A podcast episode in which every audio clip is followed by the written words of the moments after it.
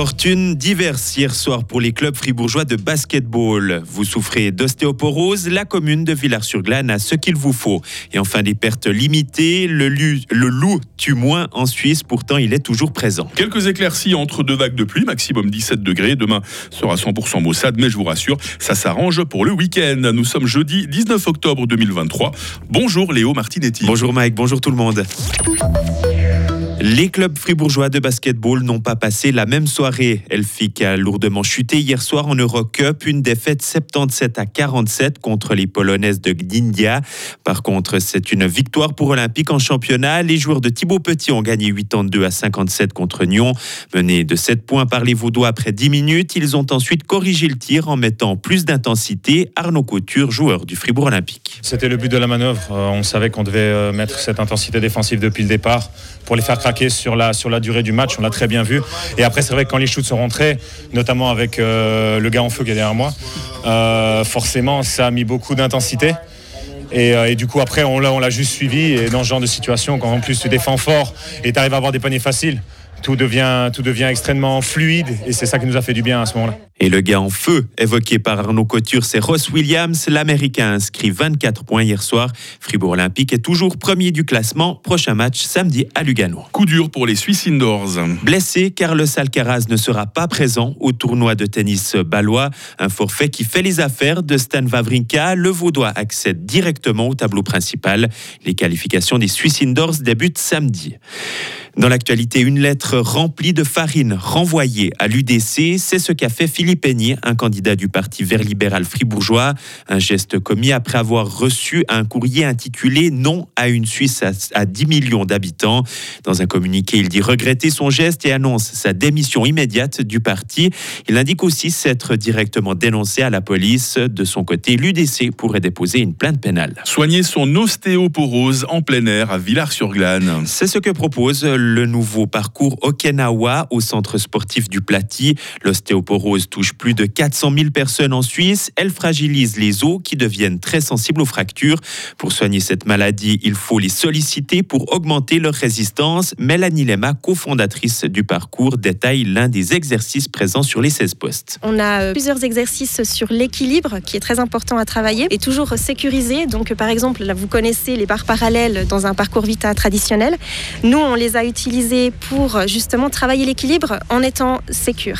On a les mains sur les barres ou au-dessus si la personne a déjà un certain équilibre et puis on va essayer de tenir l'équilibre sur un pied simplement en étant en sécurité. Essayer de tenir le maximum, un maximum de temps sur une jambe. Et sur ce même parcours, par exemple, ce même exercice, on peut utiliser aussi l'élastique pour placer l'élastique autour des pieds des barres et autour d'un pied. Et à partir de là, on peut renforcer tous les muscles des jambes. Deux mois de travaux ont été nécessaires pour installer le parcours. 15 000 francs ont été investis par la commune sarinoise. Plus de meutes de loups, Léo, mais moins de bétail tué. Hein. Oui, les chiffres fournis par les cantons montrent que les attaques sur les animaux de rente sont en baisse cette année dans les Alpes. Les dommages ont diminué de moitié dans les Grisons par rapport à l'année dernière et de 15% en Valais. Les précisions d'Isabelle Germanier, responsable romande du groupe Loup Suisse. La protection, elle est efficace. Maintenant, il faut aussi comprendre que malgré que les moyens de protection officiel fonctionne très bien, le zéro perte, c'est pas infaillible. Donc il peut y avoir des pertes, oui, mais elles seront beaucoup moins importantes, donc beaucoup moins significatives. Et puis que le tir, bah, lui aussi, il permet de limiter, on l'a vu, hein, euh, par exemple dans les meutes problématiques où il était prélevé des membres du couple reproducteur, là, on voit que cette année, les pertes ont largement diminué. Donc on voit qu'il y a des solutions avec le tir et qu'on n'a pas besoin d'aller dans des extrêmes comme le propose l'ordonnance. Et l'ordonnance du Conseil fédéral prévoit de diminuer de 70% le nombre de meutes de loups en Suisse, une mesure jugée contre-productive par les associations de protection de la nature car le territoire euh, sera vite occupé par d'autres loups. À l'étranger, un passage durable pour l'aide humanitaire vers la bande de Gaza, voilà ce qu'a annoncé l'Égypte ce matin en parlant du passage de Rafah. Selon la présidence égyptienne, un accord a été trouvé avec le président américain Joe Biden de son côté, le Premier ministre israélien Benjamin Netanyahou a rassuré Israël n'empêchera pas l'aide humanitaire de passer depuis l'Égypte tant qu'il ne s'agit que de nourriture, d'eau et de médicaments pour les civils. Et enfin, le Congrès américain est toujours muet. Les élus n'ont toujours pas réussi à élire un speaker. Hier, Jim Jordan, lieutenant de Donald Trump, n'a finalement pas été plébiscité. L'institution est en crise. Sans président, le Congrès est privé de ses principaux pouvoirs. C'est fou le mal qu'ils ont à trouver un speaker quand on pense aux bons speakers qu'on a, je sais pas, à la BCF Arena pour Gauthieron, par exemple. J'imagine que c'est un peu plus délicat, mais Ah, on a- c'est vrai qu'on a de très bons speakers à la BCF Voilà, Arena. bah, on pourrait leur en prêter. Il faut juste qu'ils se mettent à l'anglais. hein, Ouais, alors, ouais, ouais, ouais. Mais j'imagine qu'il peut se débrouiller. Léo Martinetti, actualité toutes les 30 minutes avec vous. On se retrouve dans quelques instants avec toute l'équipe et je crois bien que c'est vous qui allez lancer la question du jour. hein. Exactement. Ah ouais, parce que c'est lui qui l'a trouvé, Léo. On va parler hein. d'olympisme. Ah voilà, déjà un petit indice, il est de taille, à très vite. Retrouvez toute l'info sur frappe et frappe.ch. Votre météo, 6h06 sur Radio Fribourg, ah bah, c'est une journée qui débute sous les nuages, hein, sous quelques gouttes.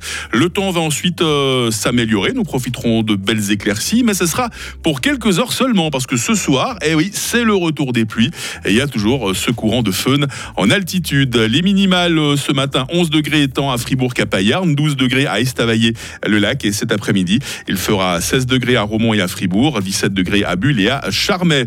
Demain vendredi, bah, sera vraiment la journée maussade de la semaine, un temps nuageux, des pluies localement fortes, euh, température euh, minimale 11 degrés, maximale 14 degrés, toujours ce courant du sud en hauteur, et puis le week-end s'annonce en tout cas pour l'heure nettement meilleur, un temps assez ensoleillé et généralement sec, et des maximales autour de 16 degrés. Nous sommes jeudi, nous sommes le 19 octobre, 292e jour, Euh, pensez à saluer tous les Renés que vous aurez le plaisir de croiser, c'est leur fête, hein. le jour va se lever à 7h54 et la nuit va retomber à 18h30.